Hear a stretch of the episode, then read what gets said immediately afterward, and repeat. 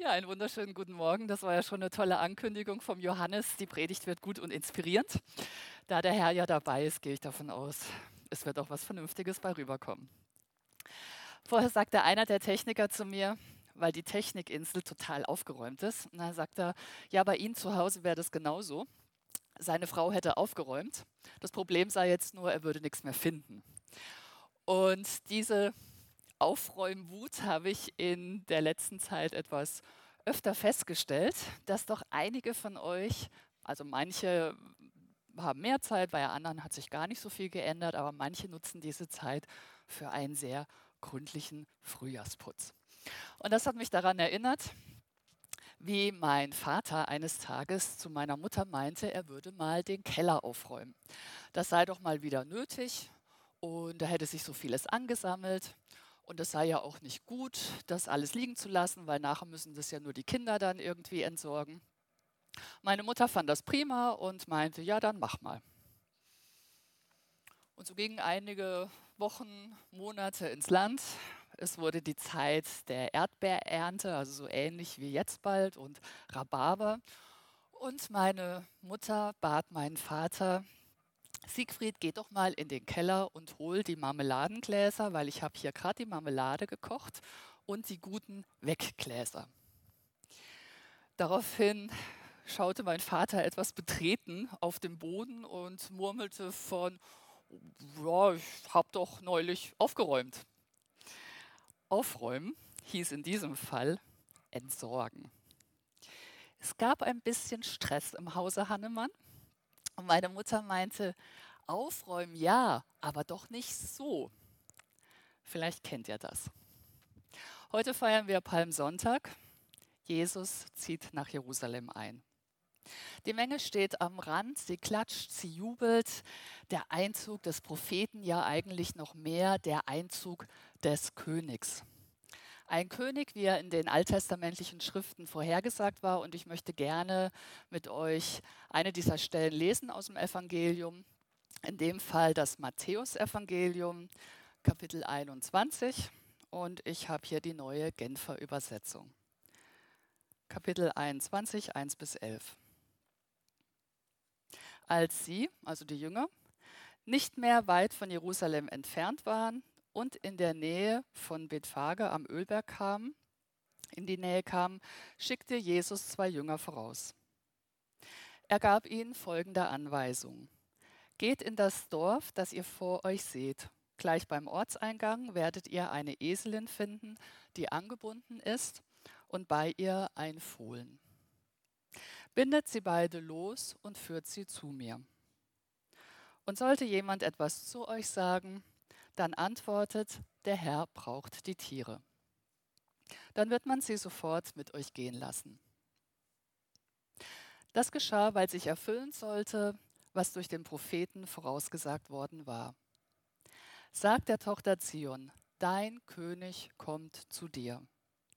Er ist sanftmütig und er reitet auf einem Esel, auf einem Fohlen, dem Jungen eines Lasttiers.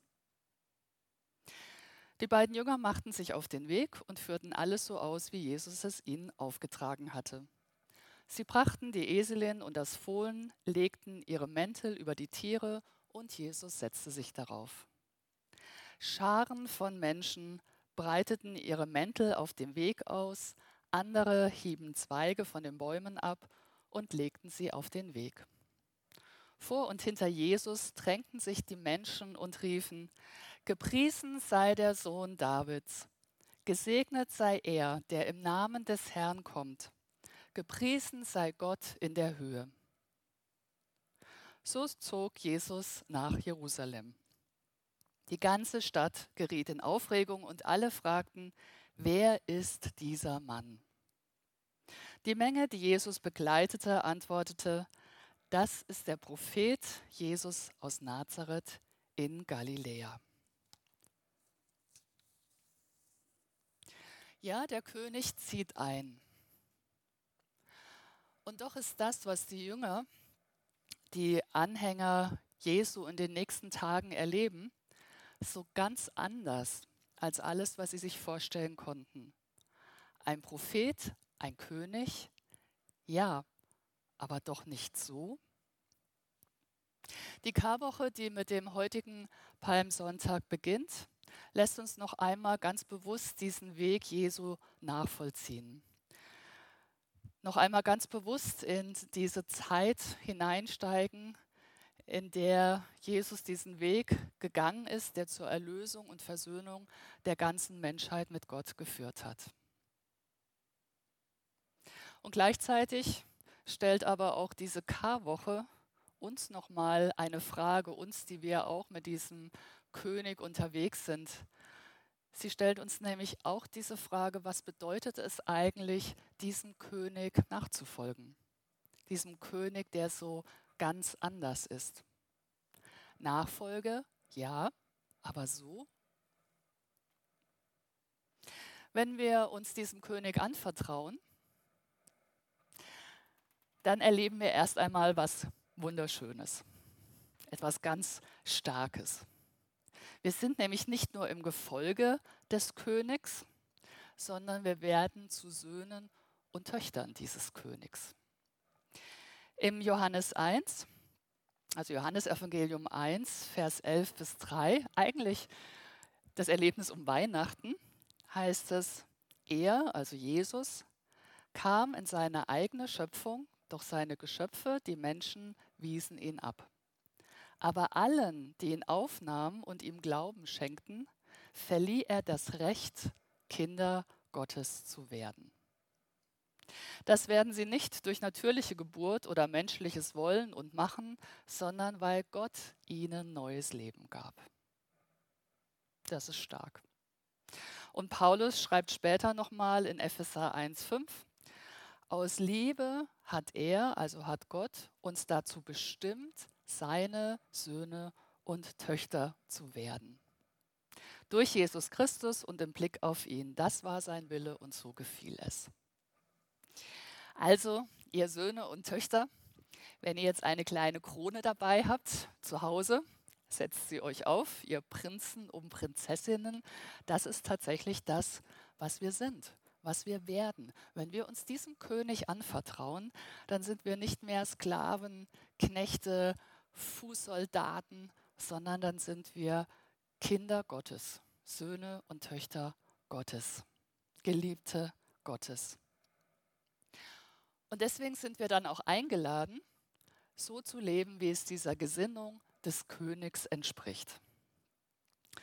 Im Philipperbrief Kapitel 2, Verse 4 bis 5 heißt es, ein jeder sehe nicht auf das Seine, sondern ein jeder auch auf das der anderen. Habt diese Gesinnung in euch, die auch in Christus Jesus war. Habt diese Gesinnung in euch, die auch in Christus Jesus war. Wir dürfen dieselbe Gesinnung des Königs haben. Wie sah diese Gesinnung denn aus?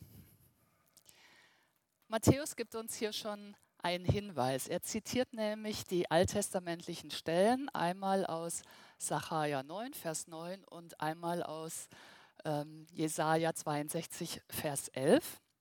Und hier wird dieser König noch einmal beschrieben. Und auch das sind eigentlich Weihnachtsstellen. Wir lesen sie sehr oft in der Adventszeit. Der König kommt. Und in diesen alttestamentlichen Stellen, die darauf hinweisen, dass dieser Messias, der Heilbringer, der Christus, der, der alles erlöst, der alles wieder zurechtbringt, der alle Schuld, alles Zerbrochene, alles Böse wegnimmt, hier wird beschrieben, wie dieser Heilsbringer ist. Er zerbricht den Kriegsbogen.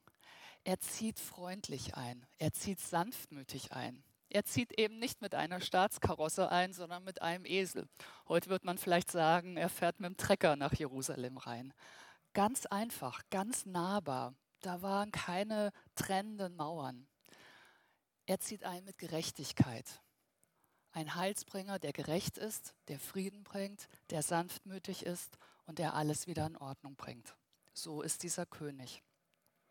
Und auch wir dürfen Heilsbringer in unserer Umgebung sein. Im Moment gehe ich sehr viel spazieren. Also ich bin mal gespannt, äh, wenn die Corona-Zeiten noch länger anhalten, ob das irgendwelche positiven Auswirkungen auf mein Gewicht haben wird. Aber spazieren gehen kann man. Wir wohnen in einer wunderschönen Umgebung. Und so gehe ich viel spazieren, meistens mit einer anderen Person. Und eine Freundin erzählte mir neulich, sie ist Bereichsleiterin in einem Unternehmen und sie hatte eine neue Stelle zu besetzen.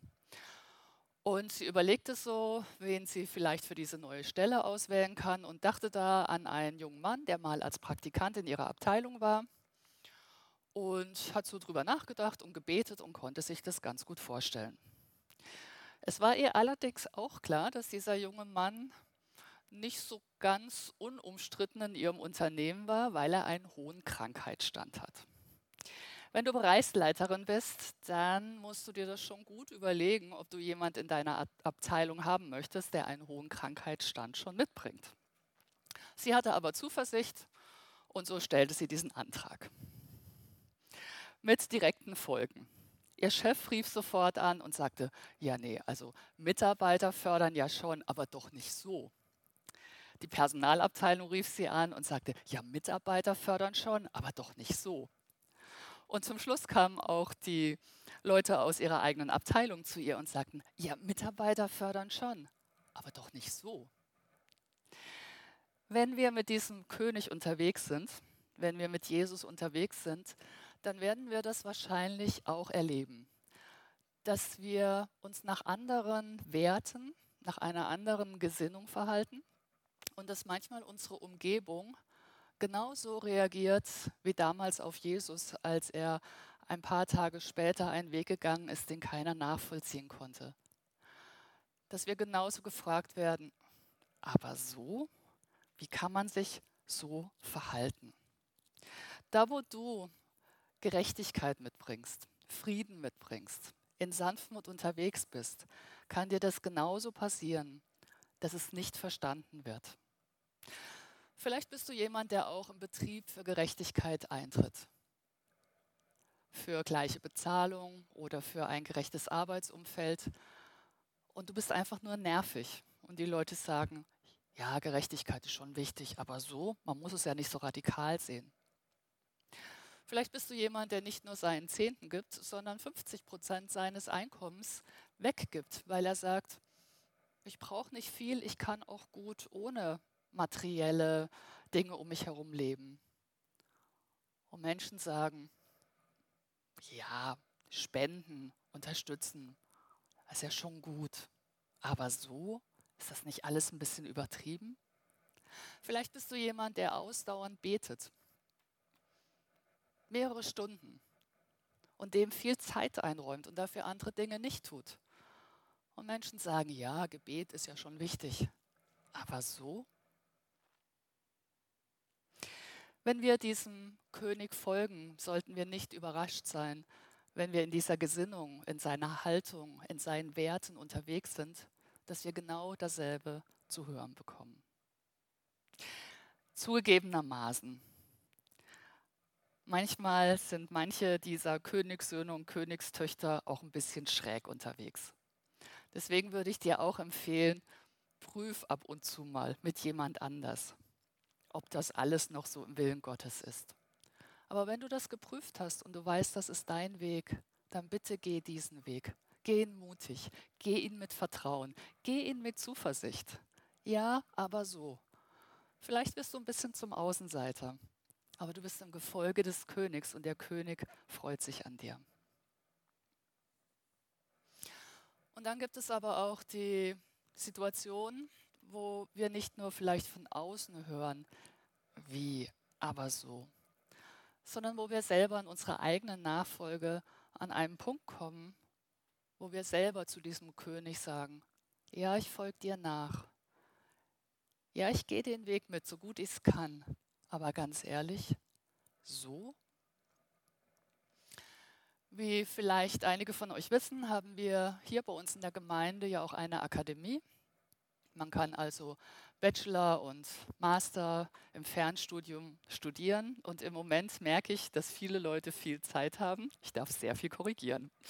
Also alle anderen haben weniger zu tun, ich habe viel zu tun. Und ich hatte einen Studenten, der war besonders interessant. So vor vielleicht drei Jahren bekam ich einen Anruf einer anderen äh, Pastorin aus unserem Verband und sie sagte, ja, ich kenne da jemand, der würde gerne anfangen zu studieren. Das ist ja erstmal eine ganz erfreuliche Nachricht. Und dann lernte ich aber so die Geschichte dieses Studenten kennen. Er war im Gefängnis, er war angeklagt eines Kapitalverbrechens, er hatte schon viele, viele Jahre in diesem Gefängnis gesessen und hatte von Anfang an seine Unschuld beteuert. Am Anfang seiner Gefängniszeit war er so erschüttert, dass er nicht mehr leben wollte und hat aber in diesem Versuch, sich das Leben zu nehmen, Christus erfahren. Ihm ist Jesus begegnet. Das gab eine radikale Wende in seinem Leben und er begann, Jesus im Gefängnis nachzufolgen. Und er fing an, Glaubenskurse im Gefängnis erstmal selber für sich zu machen und immer mehr in diese Nachfolge hineinzuwachsen, bis er gesagt hat, ich möchte auch Theologie studieren. Weil wenn ich mal rauskomme, dann will ich Pastor werden oder in einer Gemeinde dienen. Und parallel dazu stellte er Antrag um Antrag, um seine Unschuld zu beweisen, weil über die Jahre hinweg gab es einfach neue Verfahren, neue DNA-Analysen, die seine Unschuld tatsächlich hätten beweisen können. Und jeder Antrag dauerte ewig und es war ein schwieriger Rechtsweg. Und ich hatte jetzt die Freude, diesen Studenten, den ich dann auch persönlich kennenlernen durfte, im Theologiestudium zu begleiten. Und ich sage euch, es ist schon ziemlich berührend, wenn du eine Arbeit liest, wo jemand einen Alpha-Kurs im Gefängnis macht oder wo jemand Seelsorge im Gefängnis unter seinen Mitgefangenen macht, wo jemand wirklich das lebt, das glaubt, als Königskind unterwegs ist. Und irgendwie schien alles auf einem so guten Weg. Er war verbunden mit einer Gemeinde, die Menschen besuchten ihn, beteten für ihn, er kam mit seinem Studien voran und er lernte eine reizende Frau kennen. Und wie es so kam, sie verliebten sich und tatsächlich sie heirateten. Und alles schien irgendwie auf, so wie Frühling, auf Hoffnung. Es geht weiter, es dauert nicht mehr so lange. Und dann kam vor wenigen Wochen, Monaten die Nachricht, dass er nach recht kurzer Krebserkrankung verstorben ist. Im Gefängnis.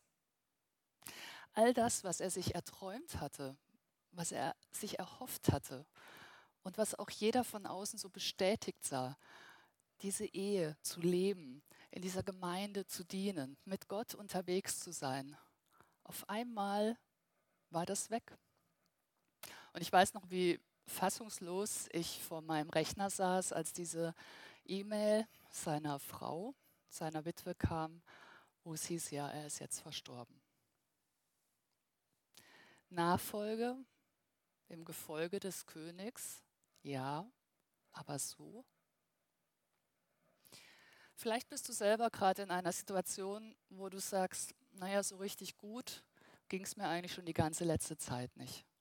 Und jetzt ist noch was dazugekommen. Und irgendwie habe ich das Gefühl, es wird gar nicht besser. Wo ist eigentlich dieser König? In meinem Leben habe ich erfahren, dass die Warum- und Wieso-Fragen für mich schwierig sind, weil ich oft keine Antwort oder keine befriedigende Antwort darauf gefunden habe. Aber die Wer-Frage, die hat mir oft geholfen. Wer ist bei mir? Mit wem bin ich unterwegs? Und manchmal scheint es mir so, dass wenn ich solche Sachen höre oder auch erlebe, dass Jesus so an meine Seite kommt und mich so anlächelt und sagt, und weißt du, genau deswegen ist mein Weg so. An Palmsonntag nehmen wir schon ein bisschen vorweg, was wir die nächsten Tage, so Tag für Tag mitgehen werden. Nämlich, dass dieser König kein triumphalistischer König ist, dass er nicht mit Macht und Gloria in Jerusalem einzieht, dass er nicht Israel zu einer großen Nation macht, sondern dass er ein König ist, bei dem Kreuz und Krone von Anfang an zusammenkommen. Als Jesus geboren wurde, wir haben schon die Johannesstelle gehört und eben Sacharja, Jesaja weisen auch auf diese Geburt hin, bekam er königliche Geschenke. Als er geboren wurde, machten sich drei Weise, heißt es eigentlich Magier, Sterndeuter, machten sich diese drei Magier auf den Weg, weil sie den neuen König der Juden anbeten wollten. Und sie brachten Geschenke für diesen König mit. Dass Jesu Weg so ist, wie er ist und wie wir in den nächsten Tagen nachgehen werden, war kein Zufall und kein Unfall. Es war ihm tatsächlich in die Wiege gelegt. Und die Geschenke, die sie mitbrachten, waren kostbare Geschenke. Es war Gold, es war Weihrauch und es war Myrrhe. Gold sehen wir später im Tempel, wo vieles, die Geräte und der Tempel vergoldet ist. Ein Zeichen für Herrlichkeit. Weihrauch sehen wir auch im Tempel, wo der Weihrauch vom Rauchopferaltar aufsteigt als Zeichen des Gebets, der Verbundenheit. Und Myrrhe, auch ein Harz wie Weihrauch, nicht so exklusiv, eher das, was sich normale Menschen auch leisten konnten. Myrrhe, was man für Heilsalben und Öle brauchte. Myrrhe sehen wir auch hier wieder in dieser Passionsgeschichte. Ist ein bitteres Harz. Der Wein, der Jesus gereicht wird, als er am Kreuz hing, war mit Myrrhe versetzt als Betäubungsmittel, um die Schmerzen zu nehmen. Als Jesus starb, kam Nikodemus an mit Myrrhe, um seinen Leichnam zu salben. Myrrhe heilt, eine Heilsalbe, und sie ist bitter. In Jesu Leben war von Anfang an sichtbar, was für ein König er sein wird. Ein König, der alle Macht, alle göttliche Macht beiseite lässt, der Mensch wird und der unsere Schmerzen und unseren Tod bereit ist zu erleiden. Und indem er in den Tod hineingeht und unsere Schmerzen, unseren Tod, wie den Tod meines Studenten, mit hineinnimmt, nimmt er ihn aber auch aus dem Tod wieder mit hinaus zur Auferstehung. Und das ist das große Wunder und Geheimnis, was wir feiern. Es ist kein König, der von außen kommt und das Leid wegnimmt. Ein König, der sich mitten in das Leid hineinstellt, alles trägt, alles in den Tod bringt, aber dann auch wieder aufersteht. Und das ist diese Zukunft, die wir feiern werden, auf die wir in der nächsten Woche hingehen werden. Das ist diese Hoffnung, die mich weiter glauben lässt, dass ich weiß, ja, ich vermisse ja schon unseren Studenten und wie viel mehr die Menschen, die ihn geliebt haben. Aber er ist durch den Tod hindurchgegangen und er ist jetzt bei Jesus. Wenn du dein Leben diesem König anvertraust, wirst du physisch sterben. Aber der Tod hat nicht das letzte Wort, sondern du wirst mit ihm durch den Tod zu dieser Auferstehung kommen. Wo bist du bei diesem Einzug in Jerusalem? Ein Zuschauer? Vielleicht ein kritischer Beobachter? So aus dem Fenster raus? Nicht zu nah dran gehen? Ein Jubelrufer? Gepriesen sei der, der da kommt? Jubelst du dann auch noch ein paar Tage später. Ein Jünger. Diese kommende Woche lädt dich nochmal ganz bewusst ein, über deine Nachfolge nachzudenken. Ja, diese Nachfolge ist herrlich. Sie ist auch schmerzlich und sie ist ewig. Deswegen ja, genau so. Amen.